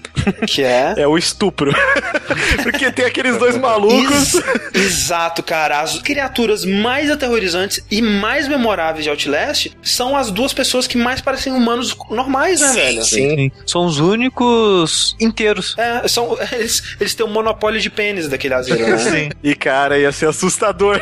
É muito assustador, velho. E, e é foda, cara, que a, a IA deles, né, são dois irmãos que. eu- a gente fala que eles são os irmãos eles são muito parecidos, né? Primeiro, né, eles, a- a- o trabalho que eles tiveram com as, as falas dele eu achei genial, né? Que eles estão sempre muito calmos e conversando. Inteligentes, né? Quando a maioria tá maluca, eles estão. Parece que eles estão sãos ainda. Eles estão sons, eles só são os filhos da puta mesmo. Eles, eles- É- é eles são os únicos que te matam com um golpe. É verdade. A primeira parte que você realmente encontra eles, é, que eles podem te matar, né? É aquela você tem que pular pela janela. Eu achei genial, cara, que, que você tá andando no corredor e sem música, sem nada, aparece um na sua frente. Você vê ele assim na sua frente. E se você não pular pela janela, o outro tá vindo por trás. E você não sabe. Sim. E eu, quando eu vi o, o da frente, eu me afastei, me afastei, virei, vi que tinha outro atrás, tomei um susto des- desgraçado e continuei correndo pra frente, pulei pela janela. Só que eu tava vendo um playthrough, acho que do Jim Sterling, cara, que ele só foi andando pra trás. E aí ele foi andando, andando pra trás e só apareceu o facão dele surgindo pela barriga dele, assim, atravessando a barriga dele. Cara, genial, cara. Muito foda esse momento, sabe? Eu, Eu, eu, eu não, eu olhei ele e falei, janela? não tinha visto a janela. Na mesma hora, cara, saída pela direita, total. O Rick falou assim, gosta da janela, me lembrou o lance que é muito comum hoje em dia o jogo ele usar algo pra te indicar o caminho. Seja uma cor, alguma coisa. E esse jogo ele usa o sangue pra te indicar o caminho. E a Que é bem que contra-intuitivo, porque se eu tivesse É, nesse é- mundo, eu iria me afastar do sangue. Exatamente, a ideia é que você tem que seguir o sangue, que é algo parece que você tá sentindo rastro de sangue, parece que você tá seguindo pro lugar- caminho mais perigoso, sabe? E eu achei isso muito legal também. Sa- Sabe, outra coisa foda nesse jogo? É que nem todo maluco é uma ameaça pra você. É, É, pois é é. muito bom. Isso é muito isso. irado, velho. A maioria tá tão assustado quanto você, né, cara? Sim, e eu, eu seria um daqueles que tá encolhido debaixo do chão, assim, sabe? Eu com certeza seria um deles. E quando Exato, cara. Você vai se esconder embaixo da cama e já tem um lá escondido. Já, Cara, exato. que cagaço que dá. E o, o Sushi, ele tava falando, tipo, às vezes no começo, especialmente do jogo, quando eu encontrava inimigo, eu não fazia nada, eu não corria, eu deixava ele me matar. E muito disso é porque essa seria a minha reação na vida real, cara. Se tivesse um lugar desse, velho, eu deitava ali no chão, ok, né, cara? Eu vou ficar aqui. Espero que não aconteça nada de muito ruim. Espero que seja rápido. O momento mais memorável do Outlast aí, Rick. Pra mim, velho, essa parte quando você encontra os irmãos pela primeira vez, e aí vai seguindo toda essa. fugindo deles, aí encontrando eles de novo, é meio que não, não dá tempo de respirar, até a parte que o bicho gigante lá, o Little Pig, Aham. ele, ele quebra a janela e você tem que dar a volta por ele, aí ele quebra a porta Essa atrás de é bem você. tensa. Caralho! É muito tenso. Qual é a sua parte mais memorável, Márcio? A parte que um, um doutor maluco Ah. te prende numa cadeira de rodas, cara, e, É sensacional. e remete muito a albergue. Essa, essa, eu acho que é a do Sushi também, essa parte mais memorável, né, Sushi? É, não, eu ia falar que é a parte antes dessa, que é a fuga do Jerome Brothers. Exatamente. Jerome Brothers. Quando- É, acho que toda essa sequência, né? Quando você tá fugindo daqueles caras que é a- a- acho que é a melhor cena de perseguição do jogo, né? Que você tem que empurrar os armários, Sim, sim. É- bloquear é- as essa é a melhor portas. parte pra mim. É muito É, e, e ela liga direto na parte do doutor, né? Até o final da parte do doutor, ali pra mim é a melhor parte do jogo, cara. E aí depois disso, inclusive, o jogo ele dá uma queda e só vai caindo até chegar no final, na minha opinião. É, é- é um bom jogo. Se você gosta desse tipo de jogo, é um jogo que eu não jogaria se não, não fosse pro cash. Eu não quero jogar pessoalmente, nunca eu, mais. Eu prefiro me divertir. Eu prefiro me, me divertir. Mas, cara, foi um sentimento de superação inacreditável. Porque quando eu comecei a ver, a primeira experiência que eu tive com Outlast, na real, foi assistindo o Márcio jogar. que assim que ele comprou, né? Ele fez um, um, um stream lá no, no, no Twitch do Drink and Play. E eu tinha instalado, né? ah, Eu vou jogar mais tarde, né? Eu, ah, vou ver aqui como é que é. cara, eu não conseguia assistir ele jogar, sabe? Eu não tinha. Cara, não tem a menor condição de eu conseguir jogar esse jogo. E de fato, não teve a menor condição. Você vê o primeiro streaming que eu fiz, cara, não tinha acontecido nada e eu não queria progredir. Eu não entendo esse sentimento. Se- sentimento de uma pessoa normal. Você... O cagaço que você sente que você não consegue abrir porta, o cagaço que você se encolhe e começa a chorar, eu não consigo entender esse sentimento. Porque o Sushi falava, ah, porque não aconteceu nada ainda, do que, que você tem medo, né? É, ou então, no Amnesia, né, o escritor da Kotaku, ele fez um review que eu achei sensacional, que ele primeiro ele faz um review de zoeira falando assim, olha, eu- o Amnesia é assustador demais, eu não consegui jogar ele, né? Ah, sim, eu, eu vi quando você mandou o link. É, e aí ele põe, tipo assim, uma, uma- um dos primeiros momentos do jogo que você tem que subir num sótão, e ele postou essa foto e escreveu assim embaixo, nope, não vou subir aí nem fudendo. E tipo, o Sushi, cara, por que que ele tem medo disso? O jogo não fez nada pra te assustar até aquele momento, né? E eu vejo que a cabeça do Sushi funciona de uma maneira muito diferente da minha, cara, porque não é o que o jogo fez, é, É o, o que ele pode potencial. fazer. Exato, cara, é Mas, o André, potencial de susto. Eu, eu entendo esse potencial de susto. Só que só o potencial não- meio que não funciona pra mim. Porque o jogo Então você não começou. entende, pô. O, o jogo começou, é um jogo de terror. O jogo de terror logo vai ter susto e tudo mais. Aí O jogo começa, aí tem sons e tem não sei o que lá. E, tipo, eu já tô no Eduardo de jogo de terror. Eu absorvo aquilo pra mim, não é nada, sabe? Ele tava. Mas é porque não é nada pra mim. Você sabe? tem, você tem meta thinking de tudo, o sushi. Você assiste anime falando, esse é um anime shonen. Ele vai ter isso, isso, isso, e se não tiver o que eu quero, ele tá fazendo algo errado. Eu não tô falando ser errado, às vezes você faz isso normal, sabe? É do seu ser. É, a, gente, ela- a gente tenta meio que fugir disso e, e- e tentar não pensar que é um jogo, que é um jogo de terror, né? Porque realmente, se você for racionalizar que é um jogo de terror que vai te dar susto, realmente, cara, cresce e vira um homem. Essa porra é só um jogo. E né? é aquele lance que a gente tava falando mais cedo. A, a- a minha imaginação, a minha, na minha cabeça, a todo momento eu vou tomar o pior susto possível. E durante todo esse tempo eu tô criando essa expectativa na minha cabeça e. e- Uma coisa que eu tenho diferente do André é que, enquanto o jogo não mostra nada pra ele, a expectativa dele só cresce sem limite. É. E ele vai ficando tão tenso, tão tenso, tem uma parte que ele simplesmente não consegue mais jogar. E aí, nessa parte, eu preciso do susto. O susto, quando tá construindo a tensão, ele é meio que uma, uma válvula de escape.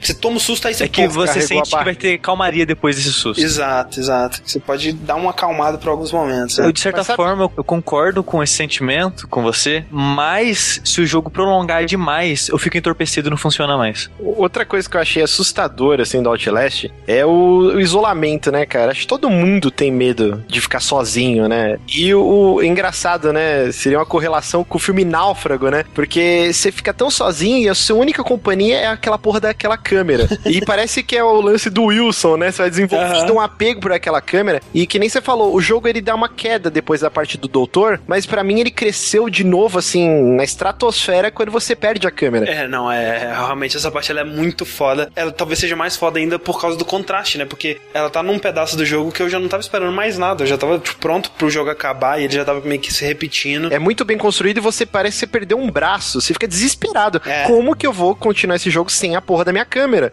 É tipo o náufrago lá quando ele perde o Wilson no oceano. Meu Deus, ligado? terrível, cara. E é foda porque, tipo, quando eu perdi a câmera, pra mim era tão inconcebível jogar sem a câmera naquele momento, que eu pensei, ok, eu perdi a câmera, é aquele final de jogo clássico que o, o repórter, ele sempre perde a câmera, né, que ele tava filmando ah, paradas inacreditáveis e tudo mais. E aqui, tenho essa porta aqui, eu vou sair, vai ser o final do jogo. Então, né, eu não vou nem tentar pegar a câmera, porque é impossível que o jogo queira que eu jogue sem ela. E aí eu tentei seguir, aí ele falou, não, você não pode navegar na escuridão sem a sua câmera. Aí, caralho, não é possível que eu vou ter... E ela cai num buraco no chão e você tem que descer naquela porra daquele buraco, é muito assustador, cara.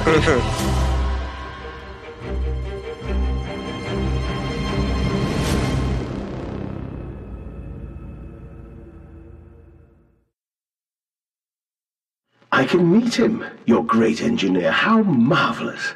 I must say, Mr. Manders, my excitement is almost unseemly. Yes, I can see that. Step this way, Professor. I will be right behind you. Manders? Manders, where the devil are you? I can't see a damn thing. Manders! We are the pig, Professor. We are all the pig.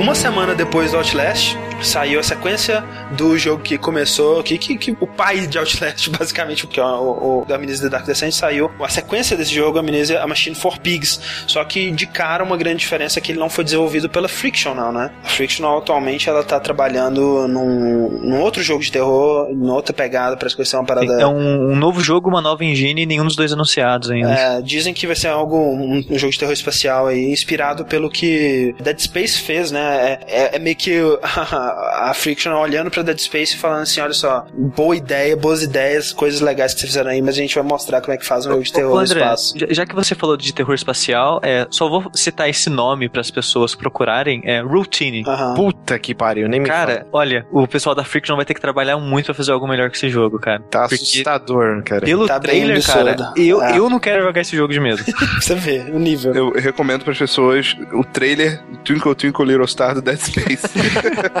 É um bom trailer também. Porra, eu Gente, fiquei com muito medo dessa. depois de Outlast, eu recomendo Rayman Legends, beleza? Olha aí, porra, perfeito. É o que eu tava fazendo quando eu intercalava. Jogava um boa. pouco de Outlast e depois jogar Rayman. Mas tá, o Machine for Pigs, o que aconteceu foi o seguinte, né? A Menezes ele teve toda essa resposta absurda, né? Muito além do que a Frictional estava acostumada. Só que eles não queriam continuar aquela história, né? Eles tinham outros planos para novos jogos, novas ideias, né? E já tinham começado a trabalhar nesse jogo que eles estão, que eles ainda não anunciaram. E nisso, pra agradar os fãs, né? E pra aproveitar todo esse hype, todo o sucesso da Amnesia, eles contrataram uma outra desenvolvedora pra fazer o jogo, que foi a The Chinese Room. É, essa dupla, que são duas pessoas só, né, por enquanto, Aham. fizeram o Dear Esther. Olha só que bonito. Sim, é aquele jogo que muita gente discute se é um jogo, né? A gente comentou sobre ele um pouco no. Em dois podcasts já, a gente comentou no podcast o que é um jogo e no podcast 40 também sobre o Gone Home, a gente falou um pouquinho dele lá, que é basicamente uma narrativa interativa, né? Você vai seguindo um caminho e observando cenários e ouvindo as cartas e, e tudo mais, né? Aí A The Chinese Room anunciou então a Amnesia A Machine for Pigs. Velho, primeiro, tipo, sequência de amnésia, né? Aí eu já, o cozinho já deu aquela. né? deu aquela. E segundo, cara, olha o título desse O jogo, título é velho. inacreditável, A cara. Machines for Pigs, cara. O que, que tu imagina, velho? Imagina o Butcher, sabe? O carniceiro Cara, é- escroto matando. A Machine for Pigs, e aí você mistura com aquele visual steampunk, né? De revolução industrial, essa porra toda. Londres, a virada do século e tudo mais. E, cara, é tão icônico, né? Tão evocativo, assim, essa, essa, essa ideia Machine for Pigs, né, cara? É uma parada tão nojenta na sua cabeça, assim, que só o nome já, já dava terror, né, cara? Eu, eu sou o único que ficou com expectativa por causa do que tá sendo feito pela Chinese Eu Room. fiquei, achei Eu interessante também, cara. Eu não mas sei, é. não. Porque, tipo, eu achei que eles fizeram um bom trabalho de ambientação no Sim, Diester. sim. E eu, eu achava que eles iam mandar muito bem, tendo como apoio a Frictional, que mandou bem no primeiro Amnesia. E eles que já entendem isso de ambientação e de clima e tudo mais, eu achei que ia ser o jogo de terror perfeito, sabe? E o que, que vocês acharam? Vocês acharam, se tivesse que escolher um dos dois como o melhor jogo, Outlast ou Machine for Pigs? Já que estão tão próximos aí, né? Impossível não comparar. Ah, eu escolheria Outlast. Eu, eu acho difícil comparar os dois porque cada um of- oferece experiências muito diferentes, né, cara? Tem dessa não, Xia. Qual o melhor jogo? Não um jogo de terror ou mais assustador, o melhor jogo. Melhor jogo. O que, que você acha, Márcio? Cara, eu vou te falar assim, eu, eu acho Outlast, mas seria injusto porque eu não cheguei a jogar o Machine for Pigs, cara. Eu vi o Quick Look do Giant Bomb e, assim, apesar de ter achado muito bonito o jogo, eu meio que falei assim, ah, cara, eu acho que depois do Outlast não vou conseguir ter uma experiência tão boa com, pelo É. menos, esse Amnésia. Já, já tá largo já. É. Tá- Eu já... Assim, pra mim, eu vou te falar qual que foi a minha expectativa, né? Porque quando eu, eu terminei Outlast, eu gostei, né? Eu achei, ok, tem suas falhas, achei um jogo muito bom, mas com suas falhas. E quando começaram a vir os reviews do, do Machine for Pigs e, e somado a isso a expectativa que eu já tinha sobre o jogo, do que o jogo seria, eu achei que eu fosse amar o Machine for Pigs. Eu achei que eu fosse achar ele muito melhor que o Outlast, justamente porque eles estavam falando que, primeiro, era menos assustador, então eu ia conseguir jogar mais de boa. E segundo, que o terror dele seria mais psicológico, né? Seria menos aquela coisa de susto, susto, susto, susto, e uma coisa mais de construção, né? E de te mostrar esse horror, mostrar essa máquina dos porcos, né, cara? O que que é isso? Isso tudo na minha imaginação tava muito, muito maneiro. Todo mundo falando que era uma história muito perturbadora, que abordava temas muito pesados, e no fim das contas, eu prefiro muito mais Outlast. Eu acho que eu prefiro Outlast também. O Machine for Pigs ele faz coisas muito boas, que nem a direção de arte e a trilha dele são excelentes. é, verdade. Mas eu não consigo pensar em outro elogio além desse. É estranho, né? Eles são dois jogos de survival horror inspirados pelo mesmo jogo. Saíram muito perto dos outros, mas eles não podiam ser mais diferentes. Porque o Outlast, um dos problemas dele que eu acho é que desde o começo ele constrói uma tensão lá nos primeiros, sei lá, 20 minutos, 10 minutos, dependendo de quão rápido você for ali naquele começo. E ele logo revela tudo que ele é capaz, né? Que é o a lance da perseguição e, e daqueles puzzles dele de ter que ativar três coisas aqui, é sempre isso, até o final do jogo. E o Amnesia, ele vai construindo tão devagar, tão devagar, tão devagar, devagar, que ele nunca revela o potencial dele. Ao longo do jogo inteiro você fica esperando aquele momento que aquilo tudo que ele construiu, aquilo tudo que ele te passou vai ser, vai, vai pagar, né? Vai valer ali o que ele, o que ele construiu. E esse momento nunca chega, né, cara? É. É, E- eu é- é o lance que eu falei pra você de ficar entorpecido de tanta expectativa, sabe? É. Pra mim foi mais ou menos isso, porque até a primeira aparição é um bom tempo. Quando ela teve, eu já tava entorpecido. Então eu vi e falei, ah, tá. Tipo, apareceu, enfim, sabe? Aí eu segui, continuei, Aham. andei reto, assim, contornei o bicho e fui embora, sabe? Pra você ter uma ideia da diferença do Outlast com o Amnesia, o, o Amnesia ele só revela o, o monstro pela primeira vez depois de quase uma hora, uma hora e, uma hora e pouco de jogo, É, né? é mais de uma hora, cara. Porque É. eu joguei basicamente uma hora e uns 10, 15 minutos e não vi monstro. Pois é, demora muito, assim. E não é, não é só o monstro, né? Ele flerta com aquela coisa da insanidade, né? De você ver um relance do monstro e aí o seu personagem fica desesperado, né? Só que ele abandona essa mecânica, ele não tem a mecânica da insanidade, ele não tem a mecânica da lanterna acabar Acabar, a, a- a gasolina, né? A querosene no outro. E ele brinca com isso durante esse momento, mas ele só vai realmente colocar o monstro depois de, de uma hora e tanto de jogo. E comigo foi parecido com, com o Sushi, porque eu tava com- eu não tava entorpecido, eu tava com essa tensão. E quando apareceu o monstro, liberou, né, toda aquela tensão, eu tomei um sustinho ali e tudo mais. Mas depois disso, nunca mais. A tensão, ela foi, voltou a ser construída, construída, construída, só que nunca chegou a um, a um ponto de, de, de valer a pena toda aquela, aquela tensão construída, de pagar aquilo. Vocês acham que ele sofre do mesmo problema do Bioshock 2, mais ou menos? O que tinha que ser contado já foi, e o primeiro fez com maestria, e aí meio que um pouco caça-níquel. Eu não sei, eu acho que eles fizeram, no quesito de sequência, eu acho que eles fizeram o melhor que eles podiam fazer, que é fazer no mesmo universo. Eles têm algumas coisas que referenciam eventos do primeiro Amnesia, personagens e, e objetos, né, e, e coisas, Lugares. coisas, lugares do primeiro jogo. Só que é uma história bem bem diferente, né? Então é, eu achei que eles fizeram bem isso. E uma história com muito, muito potencial, cara. É. Não, não é um problema de, de ser caçanico. O problema realmente foi que ele não soube Entregar, né? entregar aquilo que ele prometeu. Também acho. Que, Cara, a Machine for Pigs, você espera ver isso, cara. Você espera ser chocado, você espera ser horrorizado por isso. cara, eu ima- imaginava o pior açougue do mundo, cara. O pior açougue mais nojento,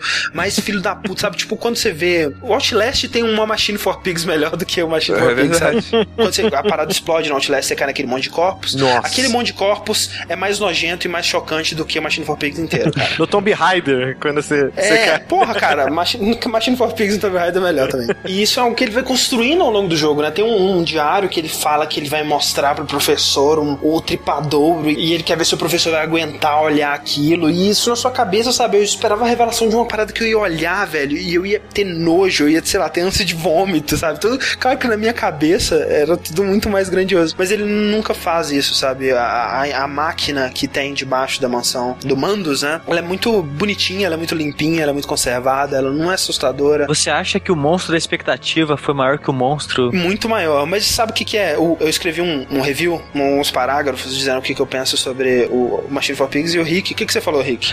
É, não, eu perguntei pro André se ele tirou ponto do jogo porque ele tem o potencial desperdiçado. Pois é, porque eh, o lance é que não é um potencial ou uma expectativa que eu tinha antes do jogo, mas é o potencial que o próprio jogo constrói ao longo dessa história, sabe? Você acha, André, que se você tivesse jogado o Machine for Pigs antes do Outlast, Hum. você teria uma outra experiência? Talvez, cara, talvez. Eu acho que eh, tá, aí a comparação seja melhor. Ou talvez ele achasse Outlast mais assustador ainda. É. Porque realmente é um potencial desperdiçado, né? O Gone Home é um jogo assustador em certos quesitos, né? O, o Machine for Pigs é tão assustador quanto Gone Home. Ah, tá. Não, não, é, Ah, é sim, cara, é sim, velho. Eu Porque- falei pro André que eu fiquei mais tenso em Gone Home do que eu fiquei em Machine for Pigs. Não, é porque em Go Home, depois de uma certa parte, eu já sabia que eu tava em casa, eu tava.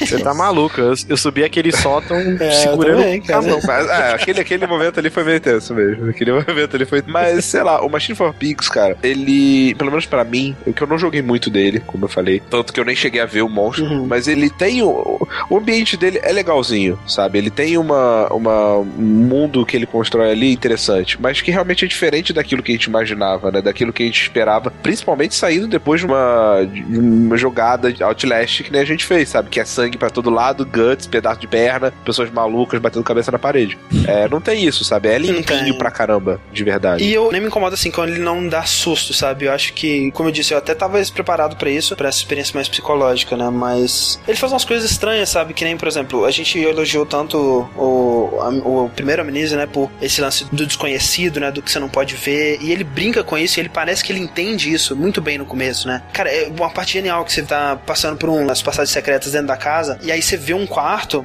visualmente, como o Sushi disse, a parte visual dele, o design visual é muito, muito interessante. As camas dessa casa toda tem grades em volta, são tipo jaulas, só que são camas bem luxuosas, assim, então é um visual muito maneiro. E aí dentro dessa jaula tem uma coisa, e você não sabe o que, que é, porque você tá meio que de longe, de costas, e tem a jaula na frente, você não consegue ver, mas pelo que você sabe, cara, deve ser um porco isso aí, cara. E aí você vai fazer alguma coisa lá, quando você volta, a jaula tá aberta e a, a parada não tá lá dentro, Exato. sabe? Meu Deus. Cara, eles estão brincando com isso de, do, do desconhecido, que você ouve fungada de porco em alguns lugares que você tá passando, assim, e, e é muito assustador. Mas depois que ele revela a criatura pela primeira vez, ele meio que liga o foda-se, sabe? Ele, ele mostra ela tanto, ele mostra ela atrás de grades pra você poder observar ela fazendo outras coisas e, e, e num- numa situação onde que ela não tá te vendo e não tá sendo ameaçadora. Você começa a ver a- a- essa criatura como se fosse pra você ter empatia por ela e, e entender ela melhor. E aí, tipo, Humaniza, né? humaniza e tira todo o medo que você teria desse, desse bicho. Ele faz uma, ele tem umas decisões muito estranhas, assim. Uma coisa que eu lembrei agora que esse jogo tava me dando raiva já são as crianças.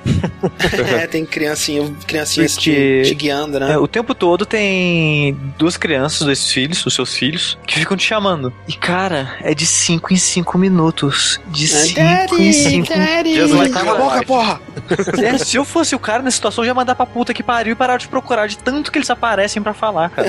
Mas assim, uma dúvida: se eles tiraram o minigame de você ficar procurando o querosene pro lampião, não tem mais o lance da insanidade, o que sobra de gameplay além de andar e agachar? Mas é aí que vem a herança da, da Chinese Room, né, cara? Do Dear Esther, porque ele é um Dear Esther num cenário um pouquinho mais assustador e com um pouquinho mais de puzzle, né? De vez em quando tem um puzzle que você tem que, sei lá, por exemplo, tem três fornalhas funcionando e três fornalhas abertas. Aí você pega o carvãozinho, joga nas fornalhas que estão abertas, fecha elas e aperta o botão. Esse é o puzzle. Aí você segue, sabe? A parte que tem um puzzle mais assim elaborado do jogo, por exemplo, uma parte que você tem que ler nos diários que tem um, você tem que fazer um ácido, aí você tem que pegar os componentes do ácido e, e criar o ácido e jogar ele na- no cadeado pra fundir o cadeado ali e passar. O que já faz desses puzzles mais criativos, mais elaborados e mais inteligentes do que os do Outlast, né? Que é só ligar três coisas, achar três coisas, sempre a mesma coisa. Mas aí o Outlast ele compensa, né, pela jogabilidade da perseguição e toda essa tensão e tudo mais. Enquanto que o lance dos inimigos no Machine for Pigs, como o Sushi disse,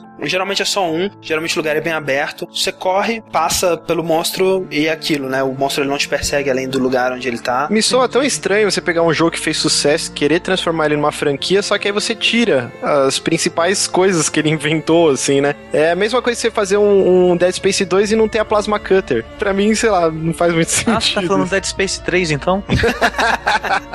Olha aí. Mas assim, eu tenho que elogiar, como o Sushi disse, a trilha, a- o design de som do jogo é fantástico de modo geral. Enquanto eu jogava Machine for Pigs, tudo que eu queria era aqueles sons do Outlast. Porque a maneira que ele usa o som e grunhidos e esse tipo de coisa, usa muito melhor que o Outlast. Toda essa temática de porcos e revolução industrial e essa, essa coisa de Londres dessa época, do virado do século, é muito original pra jogos, né? E porcos como vilões, né? Eu tava comentando com o Sushi, a gente não tem muita ficção onde porcos são vilões, E, cara, né? André, monstros, assim. Eu não sei como É que eu Ganondorf, esqueci né? isso. É, Battletoads, não. Battletoads também. André, eu não sei como que eu esqueci disso. Eu tenho um quadrinho chamado A Casa do Fim do Mundo, que o vilão são porcos que vivem debaixo da casa do cara. E outra coisa, é, o jogo é bem escrito pra caralho, né? É, tem uma tradução em, em português Do Brasil. que é muito boa, assim, ela Não, é- não é uma tradução de jogabilidade, mas. não, é, não é aquela Eu ia fazer coisa. essa piada, mas ia soar muito chupa-saco, então eu fiquei quieto. É, deixa que eu faço, deixa comigo. Mas, ah, assim, se você entender inglês, se você tiver um bom inglês, eu recomendo você eh, jogar em inglês, porque é um dos jogos mais bem escritos, assim, e chega a ser poético, né, no- em alguns aspectos. O final, cara, eu não vou falar o que acontece, mas uma narração em cima de uma música que é uma das paradas mais fodas que eu vi num jogo esse ano, cara. Esse momento, apesar de tematicamente não ter me agradado muito, a execução dele achei impecável, velho. Muito maneiro. Tá. Quem que tá imitando porco, gente? Isso que é o Rick. Sorry. Tá, e agora? Tem algum outro jogo de terror no horizonte que vocês estão esperando, Routine. além desse Routine? É, esse Routine parece bem Routine. promissor, assim, né? Terror espacial é, é algo raro, né? Tirando Dead Space É. que de degringolou, parece promissor. É, não tem nenhum, não, cara. Eu tô esperando não jogar jogos de terror pelos próximos, sei lá. É, eu, eu preciso dar uma, aí. eu preciso dar uma espairecida agora, que foi muita coisa de uma vez só. Bora jogar Kirby. Tem o, Bacana. o novo do Shinji Mikami, né? Como que chama? Caralho, Evil. Within, acho que é, né? Que tá muito maneiro. Vocês viram esse trailer mais recente? Sim. O mais recente ainda não vi. Você falou que é, É, o. O, o remake do Outlast. Pô, cara, eu não vi ainda que eu tô legal. evitando coisas desse jogo. Pareceu muito um cruzamento de Outlast com Resident Evil, sabe? Né? É porque ele não vai tirar completamente o combate, né? Mas você vê que ele ainda tem a mecânica de esconder, ele ainda tem. Tô achando o design dos monstros muito maneiro, sabe? Tem aquela parte que. aquele. Parece uma, uma, uma Samara do chamado misturado com. Sei, uma aranha. É, o, o primeiro trailer eu achei que seria uma, uma versão do Shinji Mikami pra Silent Hill, parece também, né? Aham. Tô muito animado, velho. Tá, e tá muito bonito, né? Feito na, na engine do Rage, né? Na id Tech, alguma coisa ali. Ah, Então é isso aí, gente. A gente fica por aqui com essa discussão. A gente pede que deixe, você deixe aí nos comentários qual o seu jogo de terror favorito, qual o que mais te assustou. Se você prefere, se você jogou o Outlast ou o Machine for Pigs, qual dos dois você prefere, por quê? se você é como sushi, implacável, ou como André, Implacável. uma galinha. Galinha mais corajosa, hein? É verdade. E muito obrigado, Márcio, pela sua participação, velho. Muito obrigado pelo convite, cara. E eu queria só, pra não deixar passar, citar dois jogos, assim, que são bem assustadores. Um é o The Thing, é um jogo, acho que pra Xbox, saiu pra PC também, que ele era um jogo em terceira pessoa, baseado no filme, né? O Enigma Aham. de Outro Mundo. Excelente E filme. ele tinha uma parada muito bacana, que era o lance de paranoia, que você tinha uma equipe com até três personagens, e um deles, ou dois deles, sempre estavam infectados. E aí começava a rolar uma paranoia que você não sabia quem que era o cara que tava ou não, Aham. e de repente seu parceiro te atacava, você tinha que tacar fogo no cara. Era um jogo bem intenso. E o jogo mais é, aterrorizante já feito na humanidade é o Labirinto do Exorcista. que acho que todo mundo já jogou. Ah, Que é tá, um jo- porra, pode crer. Tem inúmeros vídeos na internet dos, da pessoal jogando. Esse é o jogo mais tenso do mundo, cara. Você sabe, né, Rick? É, é o que dá Não. susto. É, o que você vai gui- guiando o mouse no labirintinho Ah, e quando tá. chega no final aparece a menina do. Sim, cara, vai se fuder esse jogo, cara. O- Puta que pariu. Eu vi, eu vi, tinha um boato que ó, um velhinho tinha morrido de infarto dessa merda. tinha outro que é tipo do comercial. Repare no carro, virando na curva. E olha É. atentamente pra ele. Aí você vai olhando assim. Aí E o som baixo pra caramba. É, vai se fuder, cara, sério. Que... Ainda bem que essa porra saiu de moda, sabe? É. Porque, na boa, essa é a parada mais escrota que alguém podia fazer na E é foda, porque você fica paranoico. E toda vez que alguém te manda alguma merda, "Ah, vai ser uma porra de um susto, não vai? Vai ser uma porra de um Sim. susto. Até hoje, até hoje, cara. Vezes falam, cara, assiste isso aí. Não é susto não, né? tipo, até hoje, cara. Todo mundo foi traumatizado com essa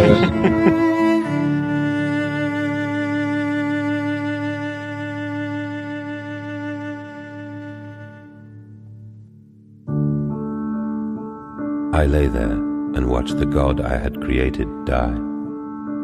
At the end, when we were cold as the stone we had hewn his body from, when the lights were nearly all extinguished, we heard, in the silent distance, the man pigs singing to one another. Then, as the last lights were gone, and we lay together in the deep, they drifted away, and all was silent. Such a silence I have never known.